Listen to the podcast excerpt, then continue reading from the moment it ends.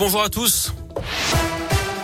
On commence par vos conditions de circulation. À Lyon, elles sont fluides actuellement, pas de difficultés à signaler. À la une des masques chirurgicaux seront distribués à tous les personnels enseignants d'ici la fin du mois. C'est ce qu'annonce ce matin Jean Castex, le Premier ministre qui attend également l'avis des autorités sanitaires concernant l'utilisation des masques filtrants FFP2.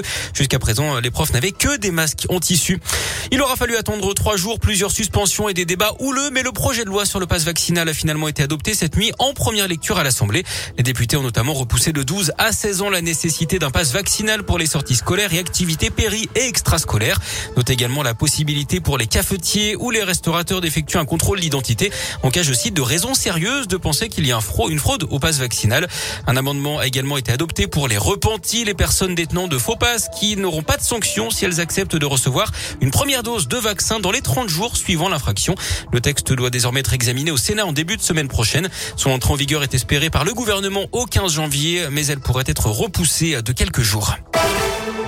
Le scandale de la dépakine. Sanofi fait appel après avoir été jugé hier matin responsable d'un manque de vigilance et d'information. Ce médicament qui traite l'épilepsie et les troubles bipolaires s'est avéré dangereux pour les femmes enceintes. Et aujourd'hui, des milliers d'enfants souffrent de graves problèmes de santé. C'est le cas des trois enfants de Valérie Torrente qui représente l'association de victimes APESAC dans la région. Ces enfants ont 15, 16 et 21 ans. Leur quotidien est rythmé par les soins. Valérie veut qu'ils soient reconnus comme des victimes et dénonce le cynisme de Sanofi. On se retrouve alors avec ça, avec les structures avec les écoles, avec l'administratif.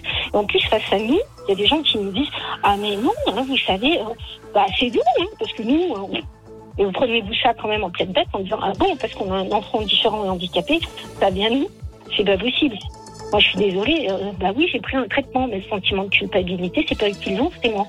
Mais si le traitement, on me l'avait pas donné, ou si on m'avait prévenu, je ne serais pas dans la même vie de famille dans un quotidien pareil. La justice a également estimé recevable l'action de groupe menée par l'association de victimes de la dépakine contre le labo lyonnais qui avait déjà été mis en examen pour tromperie aggravée et blessures involontaires dans cette affaire. Une enquête ouverte contre Pierre Ménès pour ses agissements quand il était à Canal+.